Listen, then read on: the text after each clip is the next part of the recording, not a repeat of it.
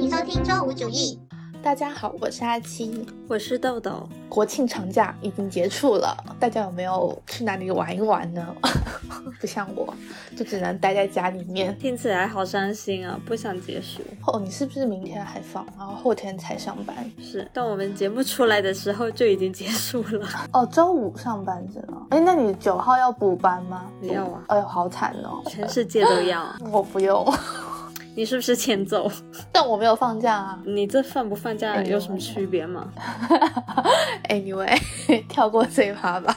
好，那我们就来说聊一聊。应该大家很多大部分人应该这次国庆长假都有选择出去旅游吧？毕竟放了这么久，不出去玩一玩的话，好像也说不太过去。豆豆呢，也是这次国庆七天选择了去川西旅游，然后我们就想说，就着他这次新鲜出炉的川西游记，然后来讲一讲我们两个关于旅游的一些想法。那我们先从最开始决定去哪里说起吧。就你这次不是也有在各个旅行目的地之间抉择一下吗？是你最后为什么还是定了川西？我想了一下，我上一年就是因为现在疫情的原因，就已经有一年多没有出国了嘛。以前的话其实还蛮常定出国游的。以前很爱出国呢，其实有一个原因是因为放假的时候国内都会特别的拥堵，大家都知道景点都是人人人人人人人这样子。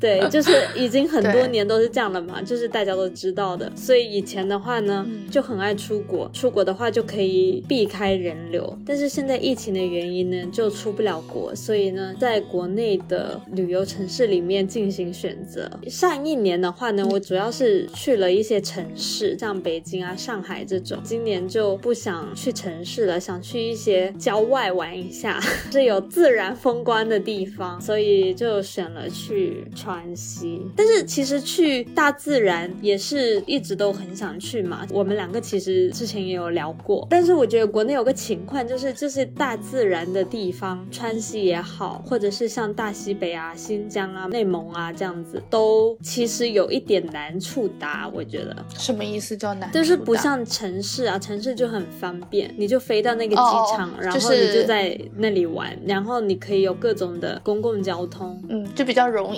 对对对，但是大自然的风光，因为它都是偏远一点嘛，基础设施可能就没有那么完善，所以就是有一点麻烦。去的话，基于这个情况，所以之前一直没有去。而且，就如果要去这些自然风光的地点的话，也需要比较长的时间吧，就没有办法那种什么去一天两天就回来这样子。对，如何考虑目的地这件事情，其实还蛮个人的，其实等于是你自己想去哪里。例子。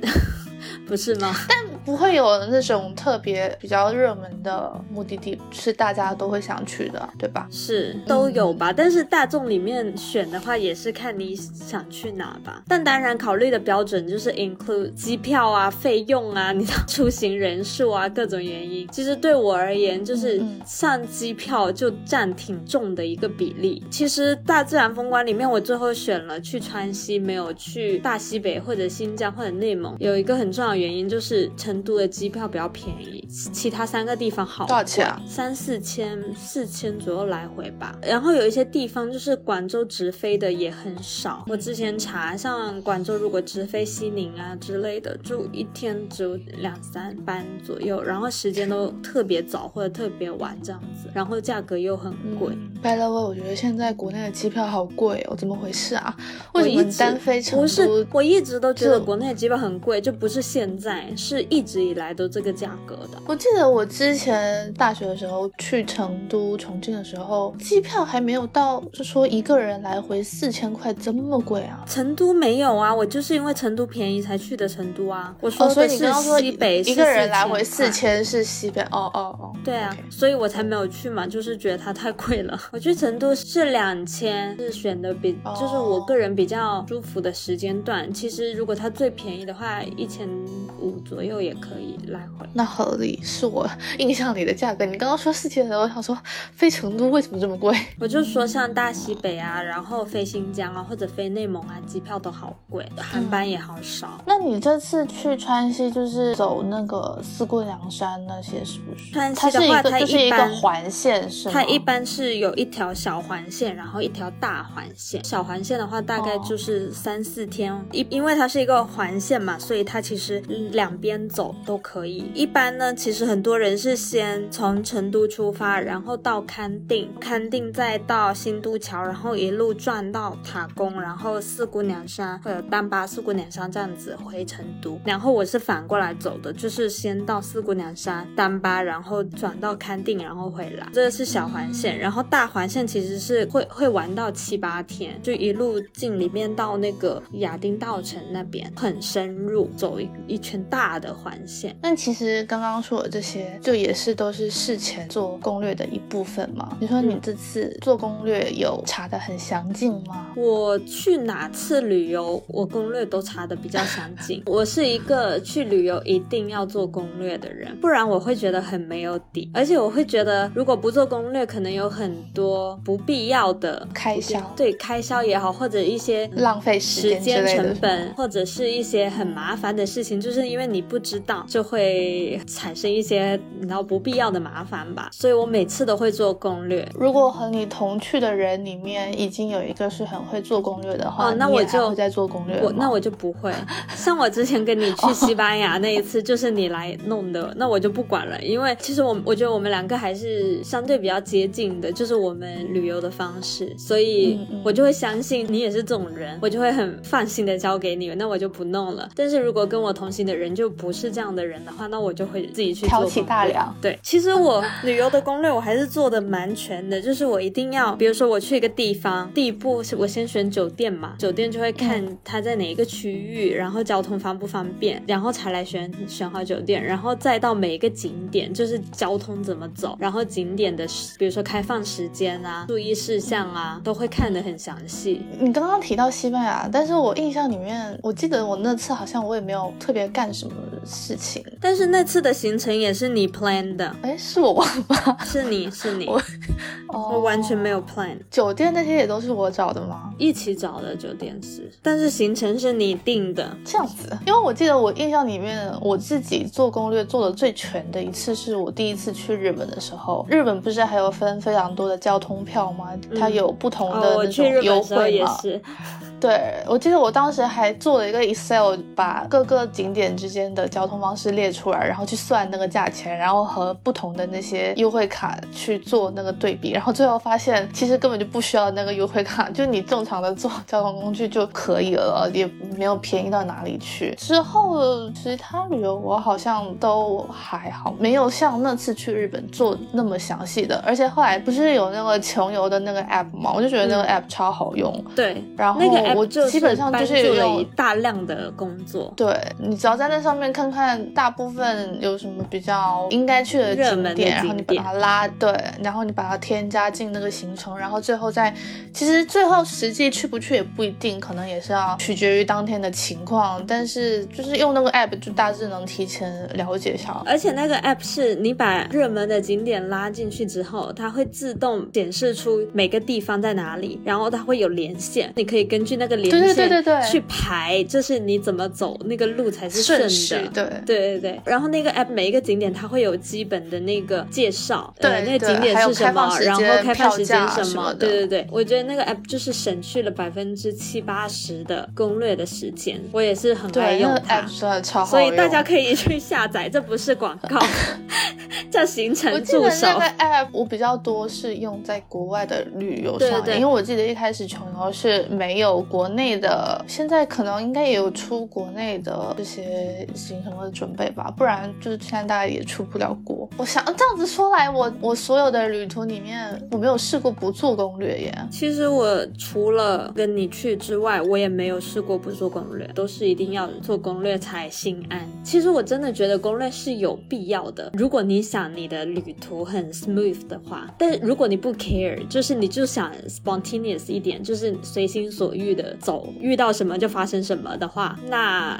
就无所谓。但但是我是一个很 care 这个东西的人，就是我很希望所有事情都 follow the plan。所以如果我不做攻略的话，我会很 freaked out。比如说，我想到一个例子，我那时候去德国的时候，去那个国王湖嘛，因为你你记得你是自驾去的，所以不一样。我是要坐公共交通去的，所以呢，我还是觉得那个攻略非常的有用，因为我是从慕尼黑出发，然后坐火车到国王湖比较近的一个镇吧。火车到站之后，那火车站离那个国王湖其实还有一段距离，然后他就要坐公交，然后但是要看是哪一班公交，反正就是比较复杂的一个路线。对你到那里，然后你可以坐船，坐船才能去到里面的一些景点。坐船的话，因为船有不同的时间，然后它有最后一班时间什么，就如果你没有看的话，你错过那个时间，你可能会回不来。然后你除了要赶船的时间，你还要赶公交的时间，然后你还要赶火车的时间。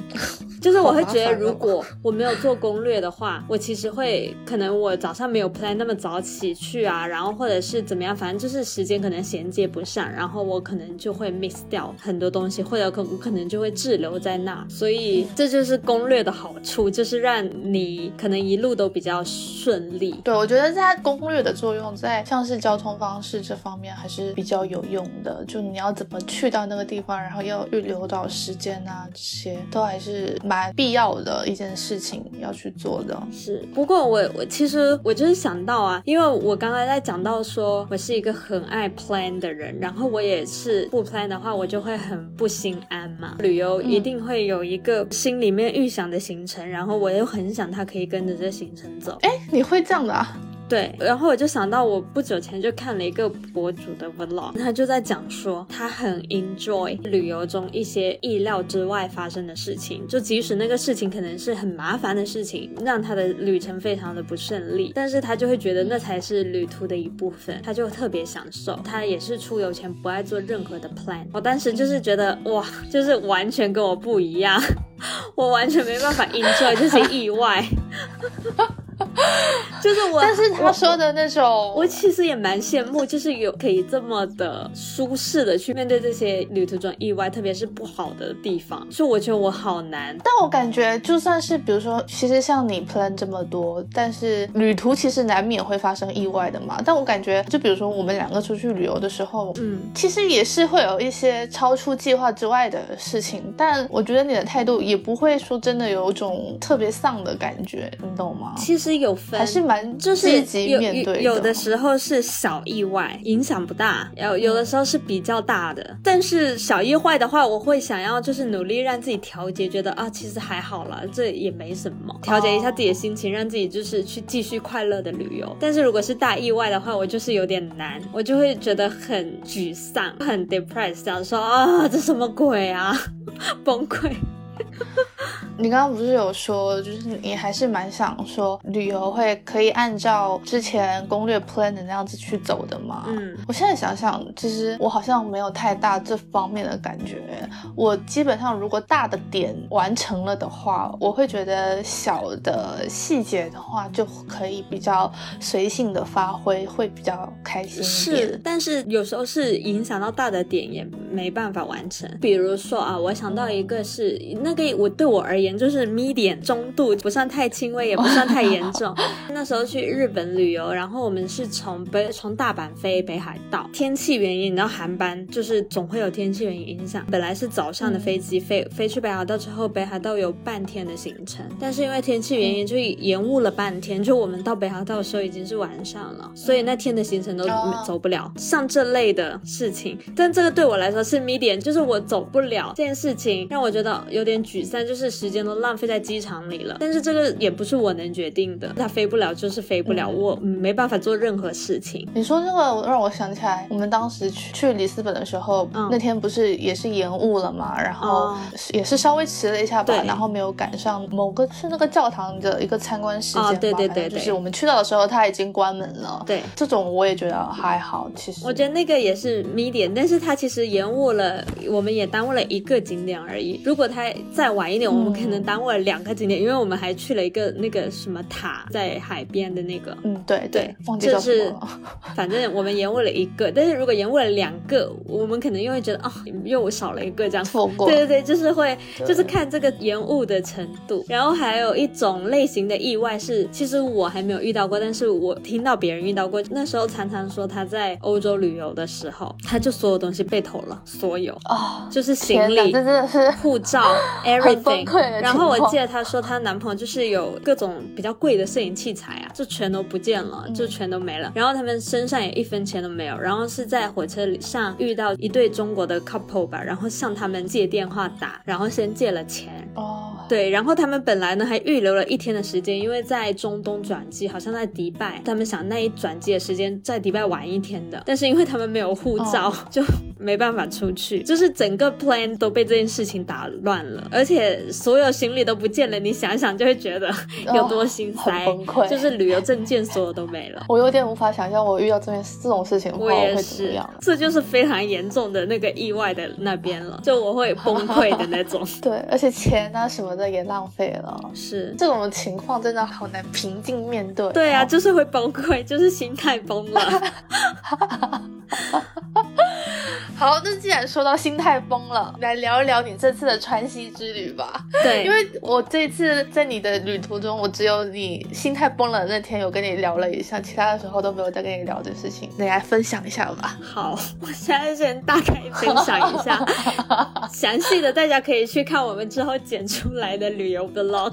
我跟你说，我这次去之前其实也做好了心理准备，我本来也犹豫了很久，国庆出游可能会大堵车这个事情我已经有。有了心理准备，但我也没有想到可以堵成这样，就是还是让我心态崩了。我我那天早上，我们第一天是从成都出发，行程本来就只去四姑娘山，然后晚上到丹巴入住。其实这个旅途已经非常的长了，它的整个路程长达三百公里左右，开车大概要多久啊？所以呢，其实如果不塞车的话，从成都到四姑娘山大概四个小时，四姑娘山到。丹巴还要快三小时，Oh my god！对，所以这个路程其实原本就非常的长，大概要七个小时左右的总的路程。然后我中途就是想说，先去四姑娘山玩一下，所以我们是早上八点钟整从成都出发。听说国庆的第一天，其实从成都到甘定那个堵到不行，我看到小红书上有人说堵了十一个小时，然后就有人说反过来比较好，就是先走四姑娘那边。然后我内心还抱着侥幸，觉得可能这个。没这么堵，结果侥幸心对，结果我们八点钟从成都出发后，一路堵堵堵堵堵堵堵 堵四姑娘山，我们是大概下午四五点才到的四姑娘山，等于是八个小时，对，大概八个小时的时间就是翻倍了。然后因为四姑娘山那个景点，就是从它第一个景点到第三个景点，大概有十来公里的路吧，那个路上也一直是堵的，就在景区内堵了两个小时啊。我想说，你们在车上，比如说上厕所啊什么的，这些问题是怎么解决的？就是少喝水，因为本来就是长途旅游了嘛，所以本来就已经少喝水了，就想到在车上要待很久，但也没想到待那么久。我们来的路上在那个映寿县那里停了一下，然后在那边上了个厕所，就一路再 再也没上厕所了。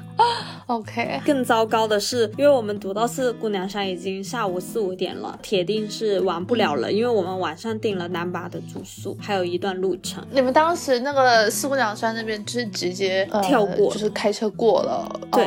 天呐，真的玩不了，因为我们到的时候就已经四五点了，玩个鬼啊！然后还有一个更惨的呢，民宿的老板就给我打电话，问我们从哪个方向过去，就是小经过丹巴的路上，八点钟会有交通管制，管制到第二天早上七点，然后就叫我们不要在四姑娘山都留太久，不然就过不来了。唉，结果呢，也不是我想逗留太久，我是压根没逗留，塞车堵车堵成这样，我们一路往丹巴直接走的时候，也还是。一路堵，刚过了景区才顺了一点点，然后就又堵了起来，说前面有交通意外，堵到不行。然后我已经猜到就是肯定八点前过不了丹巴了，我就开始焦虑，想着怎么办交通管制。然后就这样一路堵堵堵堵堵堵到了在小金跟丹巴的交界，就有人把我们这边的车都拦了下来，跟我们说，因为那时候其实已经超过八点了，八点半左右了，就跟我们说大概前面十几公里的地方有交通管制，叫我们不要去了，去了也是白去。当时呢，因为国庆，你看堵了那么久车，你知道车流量有多大，所以呢，就当时这里停了好多车，好多司机都下车，大家在那边聊天，因为大家都不知道怎么办，很多人也是一样的情况，就是堵车堵到现在，然后也是订了住宿在丹巴，所以呢，大家就在那边聊聊聊聊聊聊聊，然后我内心心生绝望，因为我查了一下，因为丹巴最近的线就是小金线，小金线跟丹巴线也隔了快两三个小时的车程，但它已经是最近的了，其他都是山路，你懂吗？嗯，它的路况就是这样的，就是县城跟县城之间中间都是山路，就是没有任何可以逗留的地方。小金线的话，是因为是国庆期间嘛，所有的民宿酒店全满了。内心在想，天呐，我今晚真的要露宿街头，是不是？就 很心塞。我当时还想过，你们不会最后只能在车上睡之类的吗？我当时就觉得心如死灰，因为直到那时候八点多，我们已经整整开了十二个小时的车没有停过了，中途为了赶车也没有吃饭，就是一路在开，一路在塞。然后后来反正就是司机们的讨论完，决定说还反正才十几公里，也没有退路了，我们就先过去看吧。他们就说那么多车不可能不让过的，就这么说。然后对，然后就都开过去了。然后开过去之后呢，果然就是交警就拦下了车，又说交通管制。后来我们前面那那辆车呢，就说就是 somehow 他们跟交警那边去沟通沟通，然后最后得出了结论说可以让现在堵在这边的车都给过了，就是要一个个查健康码什么的。所以他所以他这个交通管制是因为疫情的原因吗？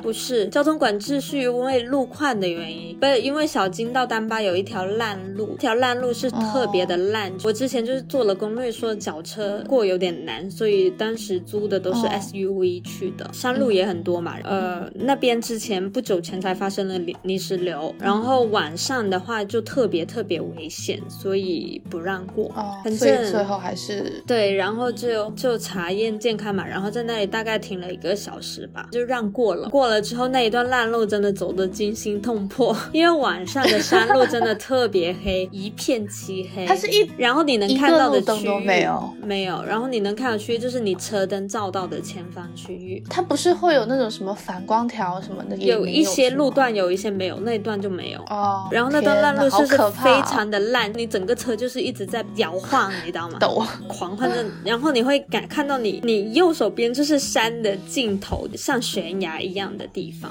然后还会还会有来车，就感觉哦。吓死人。你。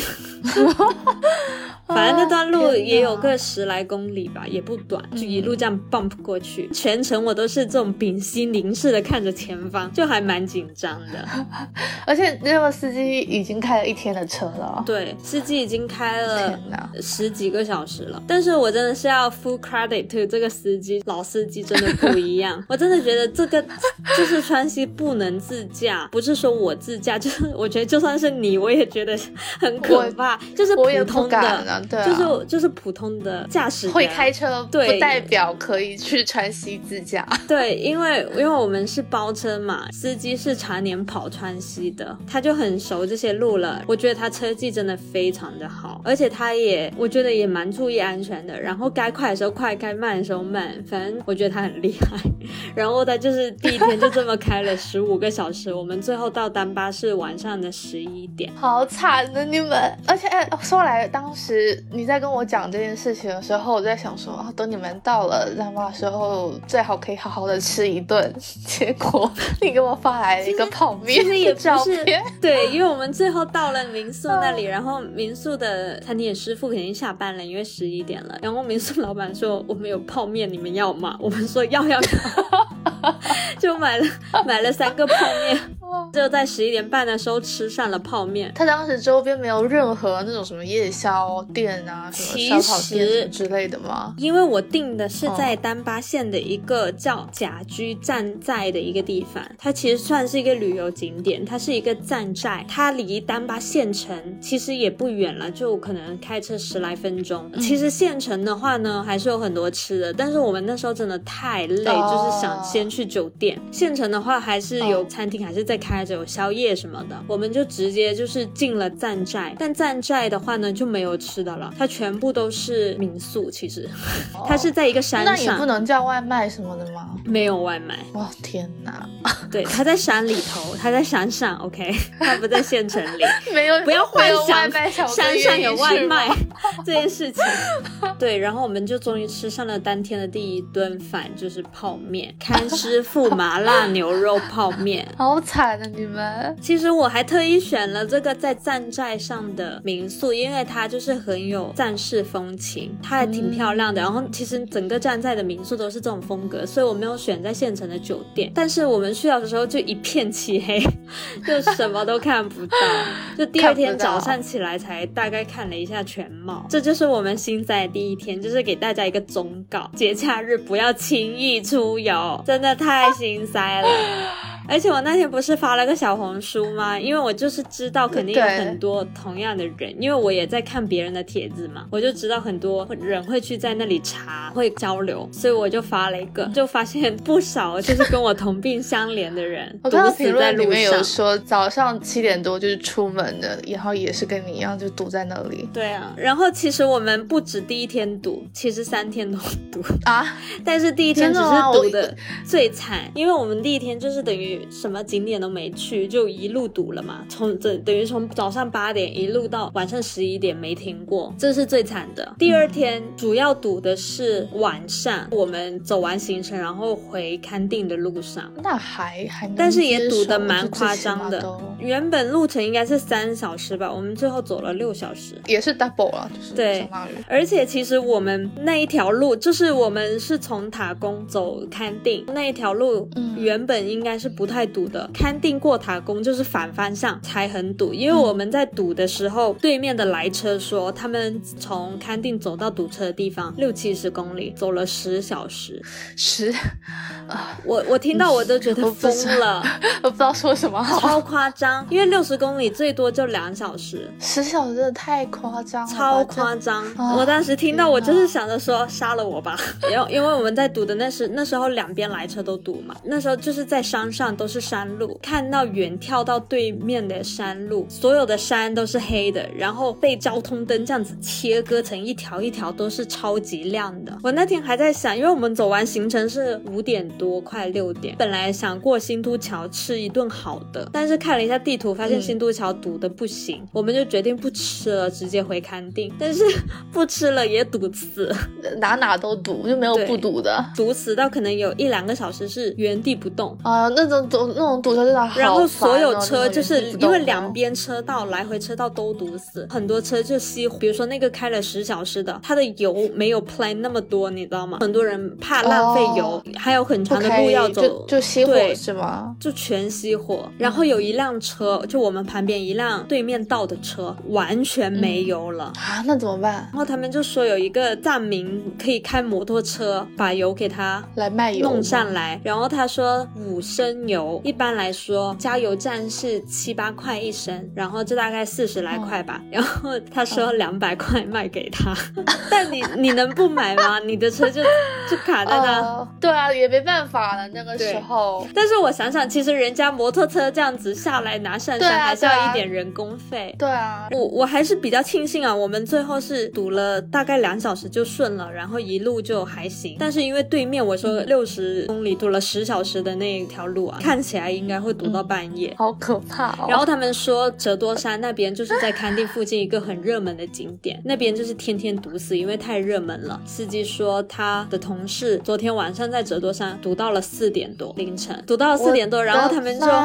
早上回到了民宿洗洗漱了一下，然后继续第二天的行程，继续开车是吗？对，我的天呐，这也太疯了，谁谁顶得顺？太崩溃了！天，我听你这么讲，我都开始晕车了。但是你知道有一个很很很好笑的是，我们在那里堵了两个小时后就开通顺嘛，然后那里其实是在差不多山顶的地方，海拔非常的高，最高到四千三了，比拉萨还高了。然后我们在那里一路那时候刚通的，然后我们在开，因为对面不是在堵嘛，我们一路开的时候经过了一辆车，因为对面都是堵死了，那些人就可能都熄火了下车。对，然后有一些下车站，然后我们经过某一辆车，那辆车呢就开着车尾箱，站了四五个人，好像都是男生，而且挺年轻的吧。然后他们在放歌，边放歌呢，就有还有人在弹吉他，对，然后在大声唱，心态也太好了吧。但是因为我我当时还觉得好有趣，但是因为我们那时候已经通了嘛，所以我们开的比较快，就这样子唰的经过了。但其实我是很想把那一个瞬间拍下来的，因为我觉得他们好有趣，真的心态太好了。因为我的话，我就觉得我心态崩了，晚上都要在这个山顶上过夜了。那也要就是说，你的旅伴里面有一个人可以提供这样子的乐子。我觉得，如果比如说你一起出游的人里面有一个人稍微比较能带气氛，然后给大家一直在找一些乐子的话，可能还会稍微好一点点了。那如果大家都很丧的话，那其实就没有办法了。是，所以我觉得他们好有趣，而且就会觉得应该也会给周围的人带来一点快乐，因为大家应该都心很塞，就是堵在山顶上，然后一动不动这么久，呃，然后他们他们这样子大声唱歌，然后弹吉他，就是突然觉得生活美好了起来。对，哎，其实我觉得这个呃也是得比较多人一起去玩的话，才比较有可能发生，就大家朋友啊什么的，还能稍微的自娱自乐一下。就但是比如像你和小哥的话，我觉得也还蛮难的这个情况。没有啊，就是我快在车里哭了，就崩溃了。然后哦，我们还看到有人在车里打牌，正常对不对？对。我之前我记得很早时候在微博上看到说，也是以前国庆放长假堵车，我看到有人那种在高速上面打麻将的那种，也是蛮夸张。我也有看过新闻上在 也是高速堵死，然后再打羽毛球。啊，这种情况真的就是只能找方式娱乐一下了，不然不知道怎么撑下去。是，除了堵车之外呢，就我觉得穿起来是特别美的，是真的很美，因为好山好水的地方就都很美。所以这次除了堵车之外，其他的还是 OK 的，是吗？因为川西就是都是山嘛，然后还还有一些湖啊、河流爱这样子。然后我们在的这几天天气也特别好，就是蓝天白云这样，所以就是整个景色都很舒服、很漂亮。哎，说到这个，我就想到，我觉得天气也很影响我旅途的心情，因为我觉得晴天跟阴天跟雨天对一个景色来说差别太大了。嗯。但是你说，如果阴天的话，你会或者说下雨的话，你会变得很心情很不好吗？就是我会觉得有点影响我的心情。如果晴天的话，我会觉得就是很开心，耶，就是很好美哦。那如果阴天的话，其实会景色的风光就大打折扣，然后我就觉得唉，亏了。我记得那个时候，我我和我前任去瑞士的时候，就当时去哪个山叫瑞吉山什么的。当时因为是下雨还是阴天吧，他当时我们去到那个山上的时候，看出去完全就是一片雾，就什么都没有。但我记得我心情也没有说特别差吧，就当然也是会有点沮丧，但是也很快就接受这件事情了，因为会觉得就是瑞士这么美的地方，会觉得有点。点浪费了，而且很贵，上那个山，因为他又要坐车，然后再坐船，然后再坐那种上山的小火车，反正那种整个一趟花费都还蛮贵的。但是结果你上到那个山上去，真的就是什么都看不到，literally 就是 nothing。就是一片苍白，是不是？对，你记得我们在里斯本的时候，我们第一天去到阴天，然后有点雨。记得我当时就觉得里斯本旧旧的，嗯嗯，对。然后我们第二天起来大晴天，然后我就觉得里斯本好美，好好，真的好美。但是哪里都是景。对对，晴天的话，我觉得对景色还是蛮有影响的。对，因为我觉得阴天或者雨天，就是总会整个城市有一种灰蒙蒙的感觉的，像蒙了一层灰一样，不明朗。我觉得影响还挺大的。哎，说来，我觉得阴天其实蛮适合去那种游乐园什么之类的地方的。你要排队，但是又不会太晒。这居然是你的一个点，就是刚好想起来，因为我的点就是照片拍出来长怎样。但是就是我的意思就是说，你去那种游乐园的时候，不太需要拍照片嘛，因为你就是在玩那些游乐设施。所以天气的话，可能阴天去会比较合适一点。那我觉得其实自然风光的话，天气的因素会影响的更大，因为特别是有湖有海的地方，因为水的颜色都是反光的嘛。天气好的时候，水就会很蓝或者很绿，但是天气不好的话，就是水就是灰的，嗯，然后就会不好看。所以我觉得影响就是还挺大的。的确也是，不过天气就不是你旅途中可以控制的事情。对，这个真的没有办法。就算是你有时候你看这一段时间天气挺好的，但你可能去到的时候，它还是会变的。这个真的没有办法。但我觉得像这种情况，还是要看你身边的人是谁，一你们大家一起怎么 handle 这个情况，还是比较重要的吧。就是说，如果比如说，呃，我和你遇到阴天的话，我们两个还是可以很自娱自乐的找一些东西来玩。但是如果遇到不是很 match 的旅伴的话，可能就会觉得什么事情都很烦躁。我觉得如果是不那么 match 的旅伴的话，应该什么事情都有问题吧，不只是天气原因。对，但我其实没有碰到过那种不好的旅伴的经验的。我会选择跟我一起出去玩的话，都是经历过考验的。其实我也差不多，一定会，一定都是还不错的旅伴。如果是不熟的，我也很难 invite 对方一起去旅游。我觉得旅伴还是蛮重要的，而且特别是对方的喜好啊，比如说他他喜欢看什么类型的景点，他喜欢吃什么，他的开销标准和你不一样的这些事情，对，都还蛮重要的。我觉得，比如说你们去旅游的时候一起去美术馆，然后如果有些人不爱看展，他就不想要任何去美术馆的行程，这就搭不上，就他可能觉得看展很无聊。然后像刚刚说的开销也是，就比如说你想吃个贵的，还是你想吃个便宜的，如果双方达不成一个共识，也挺麻烦的。而且我觉得有时候也要看，比如说对方如果真的是那种随便的、比较包容的人，他就算是他本身不太爱去美术馆、博物馆这些的，但如果你提出要去的话，他觉得也可以去去。但是我最怕的就是那种很多要求，对，一方面是很多要求，但是一方面他又不做任何的付出，我是最烦，我很烦这种人。你要不然呢，你就做出一点行动，或者说你去 plan 什么的，然后你你让你合理嘛，你提这些要求。但是如果你什么都不做，但是你又有这么多七七八八的要求的话，我就会觉得，就是你为什么不早说？对啊，嗯，但是幸好我的旅行经验里面还不太有这种情况。其实我也基本没有，因为都是跟自己比较熟悉的人去的。但我感觉啊，就是呃，最 free 的还是跟你的那一次去，就是真的完全没有任何心理负担。主要是我们除了去旅游之外，我们也经常在一起，比如说像什么开销啊，或者去什么活动啊，哪一些景点啊，这些对我们来说都不存在任何问题，因为我们日常就是这样。然后本身也生活在一起，我们旅途中大家都很爱拍照，对，这个也还蛮，所以就很 smooth。嗯，就是本身就是生活在一起的两个人，然后如果换了一个地方生活，但是我感觉你不觉得像有一些情侣啊，他们其实平常也生活在一起，但是出去旅游的时候还是会有一些，我不知道哎，感觉还是会有一些问题。嗯，但我们就没有啊。你说你跟小哥出去玩的时候会有问题吗？不太有，跟日常差不多了。但是那你有心理负担吗？没有。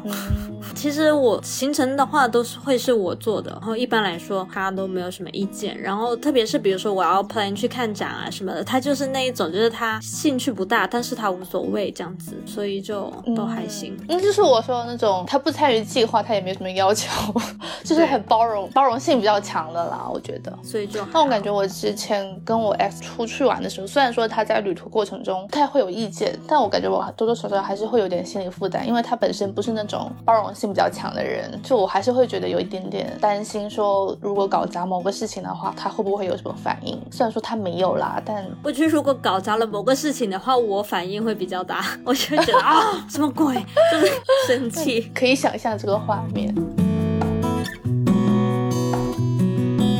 OK，那你川西的这次就是讲的差不多了，是不是？那我们再聊聊我们之前的旅途里面有什么比较印象深刻的事情可以分享一下？想到是一些蛮 random 的东西，比如说一个是在日本的时候，然后那时候就是在富士山那附近被一个我不知道具体是日本的什么媒体，还是说好像他说是电视台采访。你还遇到过这种事情？对他应该是游客采访吧，突然把我拦下了，问说，嗯，能不能说英文？然后我说，嗯，可以。然后呢，他就开始用英文问说，能不能采访一下之类的，印象超深刻。我想说，你英文这么烂，你还想跟我说？就是他口音好重，然后也没有什么语法，对，就是语法错漏百出的那种。但是可能他也没办法说中文吧，所以只能用蹩脚的英文沟通。他有那些什么电视台的 logo 什么之类的吗？他当时好像没有，但是我记得他采访完，他有跟我说了一声，说是什么电视台，但是因为他英文真的很难听懂，然后呢，日本的电视台呢我又不太熟悉，所以呢，我到 in the end 我都不知道他到底是个啥。好，就很神奇，是不是？嗯，我感觉就很 random 遇到这种事情。然后我还想要一个很 random 的事情，当时去美国玩的时候，我们去了一趟墨西哥半天游，就是在美国跟墨西哥的边境。我我们是跟团嘛，那时候，然后团里有很多阿姨们，然后那时候旅行团的车就停在了路边一个景点，然后阿姨们就在那边拍照。在这时候呢，突然就来了一辆警车，路边停下来了，然后有一个警察就下车了，他径直朝我走过来，然后我心想，坏了，是不是这里不能停车？就是 就是我们这一群人要被赶走。然后他走过来之后呢，他就问说能不能跟我拍照？警警警察问是吗？对，我想说这是什么？这是什么事情？然后我就很懵，我说好啊。然后他就把他的手机给了他旁边一个女警察，就他们是两个人的，都穿着警装，然后开着警车的。他就给了那个女警察，那那女警察就拿着他手机，就拍了一张我跟他的合照。在我跟他拍了合照之后，他就说啊谢谢什么的。然后我一路在懵，我想说为什么要跟我合照？在这时候呢，那些阿姨们就看到我在跟警察合照，他们就兴奋了起来，然后他们就是一群人围过来要轮着跟警察合照。我的天哪！然后我看到那个警察 panic 了一下，然后开始就开始一个一个的跟阿姨们合照。但是因为当时那个照片在那个警察手机里，我我都没有要，你没有？对，然后没有。其实我后来蛮后悔，因为我觉得这事情还蛮神奇的，我就应该把那张照片要过来。当时是因为我就是一路处在懵的状态，最后也没有搞清楚他到底为什么跟你合照，是吗？没有啊，你后来他就被一群阿姨围攻了。哦。但他可能看你可爱，想跟你合照，但也太扯了。我觉得把车停在路边，然后下车跟我拍照，哎，就不至于吧？他警察他有随地趴车的权利，好奇怪，太搞笑了。我没有，从来都没有遇到过这种奇奇怪怪的事情哎。我想了一下，我我是后来就是回想才想到这些很 random 的事情。通常这种事情，如果我有遇到的话，还是蛮会有印象的哎，就是可以拿出来说一说。我还想到了一个，就是那时候我跟扎克在欧洲旅游嘛，当时我们是从慕尼黑坐火车到巴黎，然后中途要转站的。然后呢，因为那天下大雪，所以呢，转站前的那那个火车的行程就走的比较慢，比累了一点，所以我们赶不上第二个火车。那个车上，火车上就在广播，如果有要转站火车的什么什么换乘哪一个车次，就在讲这个广播嘛。然后在这时候呢，有一个坐在我们斜前面的人，他就跟我们对。视了一眼，就问了我们一下，说就是下一辆车的情况，因为他也是一样的情况，他也是转一样的车次的，然后现在也是因为延误了，所以我们就跟他简单的沟通了一下，就是说哦怎么怎么样这样，然后他就开始跟我们聊天，他就坐过来我们这边，然后呢他是巴基斯坦人，一听到我们是从中国来的就很兴奋，说老铁啊巴铁啊，真的吗？我们是好朋友，对对对，巴铁很有名的，然后他就说他是从巴基斯坦。过来，他现在是在德国生活的。他一路过来呢，因为没有钱买机票，机票都特别特别贵。然后他当时说是真的贵，我我记得我们当时算了一下，好像是要几万块一张，反正比我们出国的机票贵多了。所以他是一路是等于是陆运过来的，横跨欧洲大陆，对车车为主过来的。他现在是要去巴黎找另外一个认识的人，好像。然后当时我们是二十二，我二十二。然后老杂二十三岁吧，然后他当时就看我们，他觉得哦，你们好年轻啊，你们多少岁？然后我就说我们二十二，他就惊呆了，他说哈，你们有二十二？我以为你们未成年，未成年有点太夸张。他说以为我们比他小，因为他才十八，他就惊了，他就他就以为我们比他小，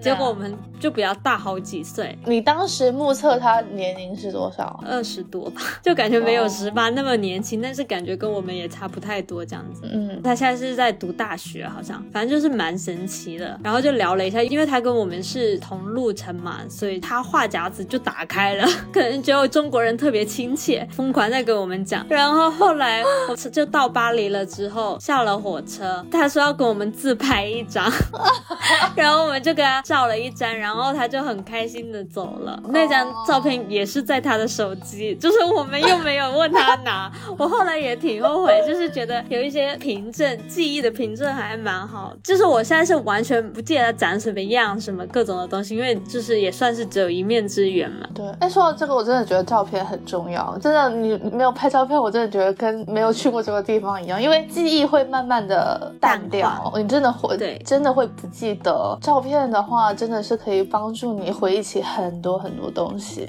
我就觉得拍照片真的很重要。我当时第一次去意大利的时候，没有拍特别多的照片嘛，然后我现在已经就是只有一个大概的印象了，还有很多事情都记忆有点模糊。但是后来不是和你出去玩的时候，我们就疯狂的拍照片嘛，就感觉还记忆很深刻，可以记更多比较细节的事情。而且我们不是还拍 vlog 吗？我每次都觉得，每次看到我们以前拍的旅游 vlog，就是栩栩如生这个记忆。对，就是立刻回忆起所有的细节。你知道我后来想啊，不知道为什么我以前去照片也不多拍。比如说我那时候去美国，不是还去了夏威夷呀，还去了很多地方，照片都没几张。就是我只记得我记忆里就是夏威夷很漂亮，但是真的没有几张照片哎。就是这这就跟我一样啊，我现在记忆里面也是意大利很漂亮，但是我回去翻照片就是也没有多少张哎，真的很少。然后我就觉得，要是我现在再去一次，我肯定给他拍出花来。一天拍个一千张，你想想夏威夷耶！我但是拍照片还是太重要了。我但是真的翻回我去美国那照片，就只有在纽约好像多拍了一两张，其他都拍好少。然后我当时还去了各种地方，什么旧金山、L A、拉斯维加斯，你知道我现在都能给他拍出花来。你去美国的那一次，应该就是跟我去意大利是差不多同一时间吧？就对，就大一的暑假。大一，对对对，差不多。我现在想到真是气死。我后来呃大二的时候也去了一次那个澳洲跟新西兰嘛，新西兰我真的我居然 为什么没有什么照片？为什么？现在想起真的觉得不可思议。可能可能也是因为是跟你爸妈出去，也有稍微的减低了拍照的这个频次。其实没有啊，我后来跟我爸妈去就是要拍还是拍，我觉得是那时候就是太年轻，有拍一些，但是拍比较少，而且也拍比较随便。嗯，还是有变化啦，感觉我这次很有变化。就是和我爸妈去德国，我也是，就是能拍的时候还是尽量多拍一些，不然啊真的记不得这些。对，就是回看其实还是蛮多回忆。好吧，那我觉得也差不多了吧。其实我们这期还是稍微比较水的，因为时间不够。这位同志出去旅游回来之后，就只给我留了一天剪辑的时间。我就想说，OK，那就随便聊一聊吧，就聊一聊他这次旅游的事情。毕竟他这次旅游也经历了一些比较惨，比如说堵车个十个小时这种破事。就想说来聊一聊旅游之间发生的一些趣事和比较糟糕的事情。那就差不多这样吧。嗯，那个给之后的 vlog 打个广告吧。虽然我也不。知道我什么时候会剪出来，但应该尽快。尽快一点。我尽快，遇到又没有什么 deadline 要赶的话，真的有点难，就是要尽快。嗯，拭目以待吧。好吧那就这样子大家下期再见拜拜。拜拜。熙攘的街道夕阳落下的周